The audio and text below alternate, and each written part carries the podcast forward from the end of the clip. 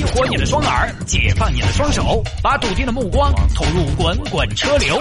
微言大义，换种方式，用听觉纵横网络江湖。给我一个槽点，我可以吐槽整个地球仪。以下内容仅代表主持人个人观点，与本台立场无关。来看这个，十五岁的少年厕所创业，建立了零食王国，聘请员工。这儿的零食王国呢，要打个引号，因为小伙子呢，这个产业远远谈不上王国。只不过在他这个年龄段呢，能做到这样已经很不错了。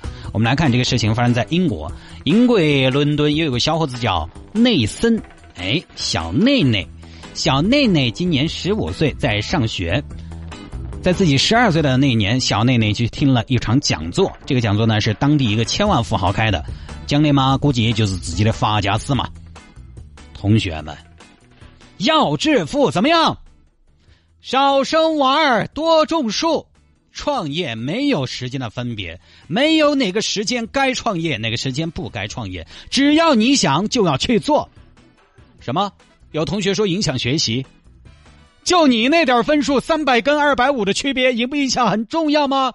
我十一岁摆地摊，十二岁开店面，十三岁连锁店，十八岁上了创业板。这。就是我的发家史，不炫耀，只是分享给大家，希望对我们英国的年轻一代有所帮助。演讲结束之后，现场掌声雷动，哇，说的好好哦，哎，就是说的我都不想读书了，我我准备明天就去退学。然后小内内当时也在现场，这场演讲呢，给他幼小的心灵带来了很大的触动。挣钱，挣钱，当今世界资本才是王道。于是呢，就开始想创业了，回家就跟马乐商量。妈妈，妈妈，我想创业。哦，孩子，创业这个想法非常不错。那么，呃，你有什么样的想法呢？我想这样，我天府新区有一千亩地，下周要拍卖，我准备拿下来修房子。因为成都这个房子啊，我估计……哦，孩子，妈妈小时候也有创业的梦想。妈妈当时想收购壳牌石油，但你猜怎么着？怎么着？失败了，因为我只有五英镑，而对方开价五百亿英镑。哦，那真是可惜，一点都不可惜。那是因为我的梦想太可笑。创业，孩子要从小事做起。一千亩对你来说太大了，先定一个小目标吧。比如说，先拿个五百亩试试手气。好，这儿父母呢也帮不上啥子忙，小内内只能自己想办法。因为老外对于娃娃这些帮助可能还是不是那么的大啊，就是你自己想办法。比较独立，相对就想办法啊，要成本低，行业限制就很多了。最后呢，小内内想到在学校里卖零食，因为学校头都是娃娃嘛，娃娃我跟你说虽然没得啥子钱，但喜欢吃零食啊，摆点巧克力啊、薯片啥子的，应该有做头。好，初步决定卖零食，在哪儿摆呢？小内内他们学校很大，人比较散，小内内就想要在人流量比较大的地方、比较聚集的地方做这个生意，于是呢找学校谈，校长，我能在。升旗仪式的时候，在台上摆个摊摊吗？哦，当然不行，我的孩子。升旗仪式上的摊摊，我们已经承包出去了。嗯，那我能不能在校门口摆个摊摊？哦，也不行，校门口教育局严禁摆摊设点。呃，那校长，你能不能给我配一个口岸？哦，我看看的。哦，真是不好，现在学校的空地不多啊。哦，对了，我查到男厕所旁边有一块空地，你可以去那里试试。你想哈，在厕所边卖零食，厕所串串说，这个东西呢奇奇怪怪的嘛。专业的商人可能就不会考虑这样的地方，觉得这样的地方呢肯定不合适。但小内内人家不贵，路子野，不考虑这些，有机会我就卖。十二岁那年，小内内投资五英镑进了西货，跑到男厕所外面出售。走过路过，千万不要错过，屙完尿啊，有点饿。饿了吃个肉夹馍，一块五角钱一个，便宜卖。同学们都觉得很奇葩呀，厕所外面卖东西。同学，我觉得你卖纸可能会更赚钱吧。卖纸都会想到那多没创意，结果呢，人家这个生意还多好，第一批货很快就卖完了，因为他本来也不多，五英镑见到好多货嘛。对，很多同学出来，哎呀，刚刚那一趴硬是把人家都拿虚脱了。哎呀，吃点东西嘛，补一下。卖完第一批。赚到第一笔的利润，小内内把钱又拿去进货了，这样慢慢的就越做越大了。现在呢，小内内已经在三家学校建立了自己的零食王国，有连锁了。从一个人单打独斗，现在已经发展了十一名员工。二班的小明、三班的小红、四班的小华、五班的韩梅梅都去打工了，还经常开会。各位啊，我觉得我们公司现在做大了，是时候把一些新思维引入到传统商业模式中了。老大，什么新思维啊？我们现在只做线下实体店儿，我想做线上，这样我要开网店。然后又在一个社交网站开了一家店卖零食，相比线下的产品呢，线上的同款价格要便宜一些。现在呢，小磊磊人家一年可以挣到五万英镑，就相当于差不多四十多四十多万人民币，这也是相当厉害了。因为四十多万人民币呢，其实嗯，听收音机的朋友呢，可能很多都能挣到，但是你不要忘了人家的年纪，人家十五岁还在读书，毕竟那个年纪在那管到的。有很多成年人蛰伏多年，厚积薄发，看了半天看准没看准一个项目。还有一些人厚积薄发，看了半天，看准一个项目，起早贪黑几年，最后保平，很厉害的啊！收入上去之后呢，小内内不靠父母就可以过得很好了，生活也过得很奢侈，喜欢什么买什么。但是呢，前段时间啊，可能是因为这个树大招风嘛，小内内的零食摊就引起了校方的重视，要给他取缔了。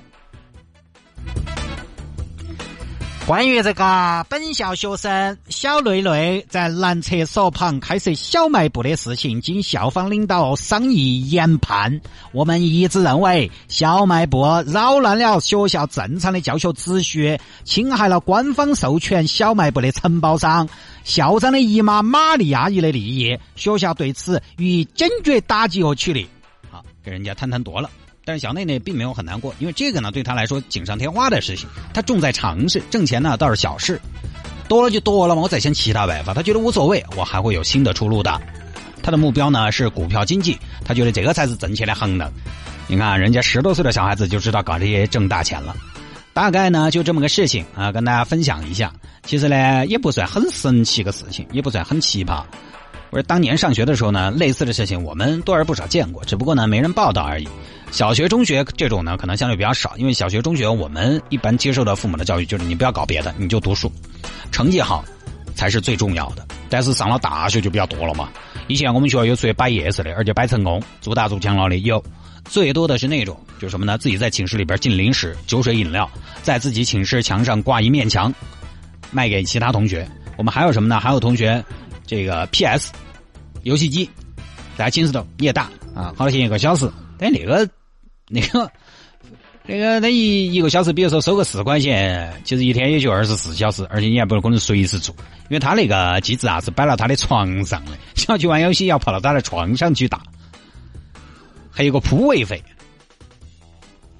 还是卖零食呢，相对比较管用的，因为那个大学又很大，有时候你买个东西呢要跑很远，他这儿最方便。还有是那种我知道在学校开奶茶店的，一个月都要赚几万，当然。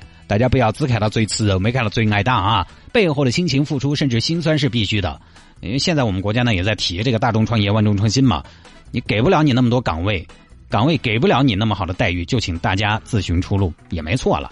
有些朋友呢想创业，举棋不定，有的时候就跑过来微信上问我：“天哥，这个项目你看不看好？”“天哥，这个项目我有点犹豫不决，我眼光都那么重，我还在这儿做着做啥子嘛？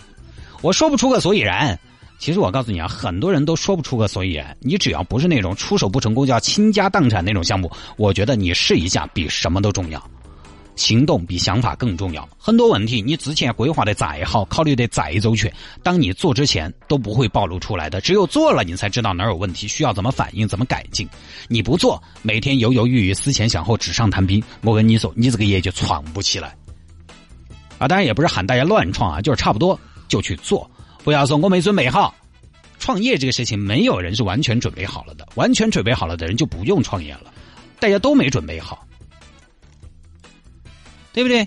还有朋友说我没有资金，人家小雷雷有啥资金嘛？人家五英镑的起家启动资金，你资金都准备好了，那我还创什么业啊？